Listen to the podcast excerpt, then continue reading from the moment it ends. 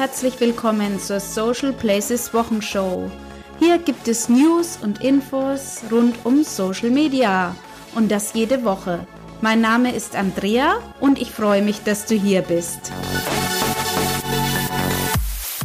Hallo und herzlich willkommen zur Social Places Wochenshow für die 14. Kalenderwoche 2017. Ja, gerade war es bei der letzten Wochenshow noch März und schon ist er da, der April und mit ihm natürlich die Aprilscherze. Manche Unternehmen haben es ja diesbezüglich in Social Media ganz schön krachen lassen.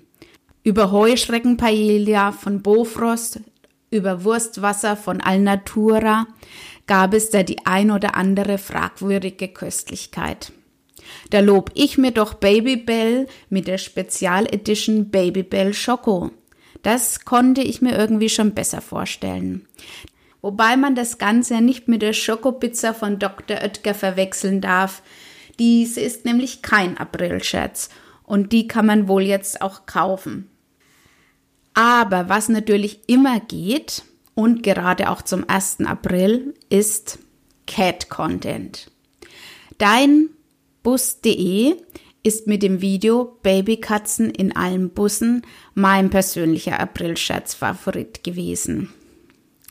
Ach ja, ich mag die Sachen mit dem Herz und mm, das Ganze jetzt auch noch mit Kratzbaum inklusive, das war wirklich gut gemacht. Das hat mir sehr gut gefallen. Leider verlief der Rest der Woche nicht ganz so lustig, wie sie angefangen hat. Einen krassen Shitstorm gibt es derzeit im Erlebnis Zoo Hannover. Die Tierschutzorganisation Beta hat am 4. April ein Video mit dem Titel Quälerei von Babyelefanten im Erlebnis Zoo Hannover auf äh, ihrer Website und in Social Media veröffentlicht. Die Tierschützer werfen darin dem Zoo Misshandlung von Babyelefanten vor. Wenn ich mir das Video jetzt so anschaue, kann ich diesen Vorwurf erstmal verstehen. Was ich allerdings nicht verstehen kann, ist die Reaktion des Zoos auf dieses Video auf der eigenen Facebook-Fanpage. Dort äußert sich der Zoo noch am selben Tag, an dem auch das Video veröffentlicht wurde, mit sechs Punkten zu den, wie der Zoo es bezeichnet, kursierenden Gerüchten. Es ist zwar richtig, dass man bei einem Shitstorm schnell reagieren soll, aber bitte nicht so unüberlegt. Nicht zu vergessen, dass es der Zoo in dem Fall mit Peter zu tun hat. Und das ist schließlich Deutschlands größte Tierrechtsorganisation. Dass das jetzt bei der Community nicht so gut ankam, kann man sich vorstellen. Und was dies genau bedeutet, kannst du auf der Facebook-Seite des Zoos sehen. Ein Blick auf die Bewertungen und die Beiträge auf der Seite sprechen für sich. Nach der ersten Eskalation hat sich der Zoo anscheinend dazu besonnen, sich in Zeiten des Shitstorms Hilfe zu holen. Und am 5. April, also einen Tag später, äußert sich der Zoo dazu dann nochmals auf der eigenen Facebook-Page zu dem Video. Dieses Mal allerdings in einer ganz anderen Tonalität. Von Betroffenheit, Masterplan und Schutz der Tiere und auch der Mitarbeiter ist die Rede. Es sollen ja inzwischen sogar Morddrohungen an die Mitarbeiter des Zoos ausgesprochen worden sein. Gestern wurde dann nochmals ein Zwischenbericht auf der Facebook-Page gepostet mit der Aussage, dass mit Hochdruck daran gearbeitet wird, den Vorwürfen nachzugehen. Fakt ist, der Zoo hat zwar schnell auf die Vorwürfe reagiert, aber das Krisenmanagement und die Tonalität lässt hier wirklich zu wünschen übrig. Demnach hat meiner Meinung nach der Zoo gut daran getan, seinen Kurs doch noch zu ändern und die Tonalität und Inhalt der Posts nochmal zu überdenken. Erfahrungsgemäß flachten Shitstorm geschätzt nach circa eins bis zwei Wochen ab. Aber das Wichtigste bei so einem Shitstorm sollte für ein Unternehmen dabei sein, dass es auch daraus lernt. Gerade in diesem Fall vom Erlebnis Zoo in Hannover bei dem es nicht um ein Produkt geht, sondern um Lebewesen, wünsche ich mir das. Vor allem eben für die Elefantenbabys und auch für die Mitarbeiter des Zoos von ganzem Herzen, dass hier wirklich daraus gelernt, gelernt wird und dass, dass es Änderungen geben wird. Ja, die scheint wirklich eine Woche zu sein, in der der User seine ganze Macht präsentiert. Shitstorms sind mir in dieser Woche wirklich mehrere äh, begegnet und ähm, ich weiß auch nicht, ob mir es nur diese Woche so vorkam oder ob es ähm, wirklich so war, dass diese Woche, dass da die Emotionen einfach im Netz so hochgekocht sind. Getroffen hat es diese Woche auch noch Pepsi und Bayersdorf mit seiner Marke Nivea. Ähm, ich will da jetzt nicht im Einzelnen dazu eingehen. Das Ergebnis letzten Endes war, dass beide Unternehmen ihre Kampagnen aus dem Netz gelöscht haben und sich öffentlich dafür entschuldigt haben. Wer sich da genauer informieren will, im Netz gibt es viele Informationen darüber. Ja, und was so eine äh, Löschung für ein Unternehmen bedeutet, das kann sich jeder auch vorstellen. Ja, und auch der Boykott bei Google beziehungsweise YouTube.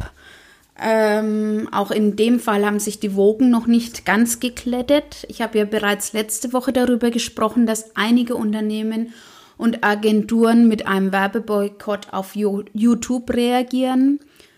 Es geht darum, dass Anzeigen der Unternehmen im Zusammenhang von unseriösen Inhalten ausgespielt worden sind.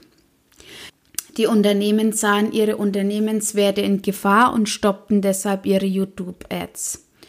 Neueren Meldungen zufolge hat YouTube nun einen Weg gefunden, schärfer zu filtern. Wir dürfen gespannt sein, wie sich diese Angelegenheit weiterentwickelt. Einfach dürfte dies sicherlich nicht sein, wenn man beachtet, dass bei YouTube in einer Minute 4,1 Millionen Videos angeschaut werden. Und zwar kann man das wieder mal in einer schön aufbereiteten, interessanten Infografik sehen, in dem Fall von allaccess.com. Diese Infografik zeigt auf, was im Netz in einer Minute alles passiert. Also wie gesagt, es werden 4,1 Millionen Videos auf YouTube angeschaut. 452.000 Tweets veröffentlicht und es gibt 900.000 Facebook-Logins und das Ganze in einer Minute und parallel. Ja, ganz schön was los in Social Media und ich bin wie immer fasziniert über die unendlichen Möglichkeiten, die sich für uns dadurch bieten. Passend dazu habe ich auch diese Woche gelesen, dass immer mehr Handwerker bei der Mitarbeitersuche auf Social Media zurückgreifen. Das finde ich auch eine sehr schöne Entwicklung. Und dies haben Studierende der Goethe-Universität Frankfurt in einem Forschungsprojekt über die Nutzung von Portalen herausgefunden. Aber neben den, wie immer gibt es auch ein Aber, aber neben den vielen Möglichkeiten gibt es auch natürlich Regeln, an die wir uns halten sollten und müssen. Auf brdoktor.de habe ich dazu ein interessantes Interview mit Rechtsanwalt Schwenke gelesen, welches ich dir wirklich wärmstens empfehlen möchte. Und dort geht es um das Zitieren, Verlinken und Bilder veröffentlichen. Rechtsanwalt Schwenke äußert sich hier ganz genau, was diesbezüglich erlaubt ist und ich verlinke dir den Blogartikel in den Show Notes. Was mir aber neben diesen ganzen Themen, die diese Woche so hochgekocht sind, noch extrem aufgefallen ist, ist ein Schlagwort und zwar Digital Detox. Ja, ich weiß es nicht, ob es an der Fastenzeit liegt oder ob das generell ein neuer Trend sein soll. Ganz ehrlich, ich kann diesen Trend nicht ganz verstehen. Für mich gehört es dazu, das Handy auch einfach mal offline zu lassen. Aber letztlich bietet mir die digitale Welt so viele Möglichkeiten, Zeit zu sparen und mich besser zu organisieren. Warum soll ich darauf verzichten? Da fällt mir eine lustige Geschichte dazu ein. Zu mir hat mal jemand gesagt, ich könne mir meine Termine auch im Kopf merken. Das würde mein Gehirn trainieren. Ja, danke. Hatte ich eigentlich schon erwähnt, dass ich vier Kinder im Alter zwischen 10 und 17 Jahren habe? Und äh, du kannst dir sicherlich vorstellen, dass ich den Großteil meiner Zeit damit verbringen würde, die Termine meiner Kinder auswendig zu lernen. Für mich bedeutet das, dass es alles eine Frage der richtigen Nutzung ist. Und das betrifft vor allem auch Social Media. Deshalb möchte ich dir heute zum Schluss noch einen kleinen Überblick über die Tools und Apps geben, die ich am liebsten verwende und die mir das Leben wirklich erleichtern. Ich verlinke dir die auch in den Show Notes, dann kannst du dir das gerne mal anschauen, ob auch was für dich dabei ist. Also, zum besseren Organisieren meiner Social Media Tätigkeit verwende ich Scombler. Hier habe ich die Möglichkeit, einen übersichtlichen Social Media Redaktionsplan zu erstellen und meine Posts auch im Voraus vorzubereiten und zu planen.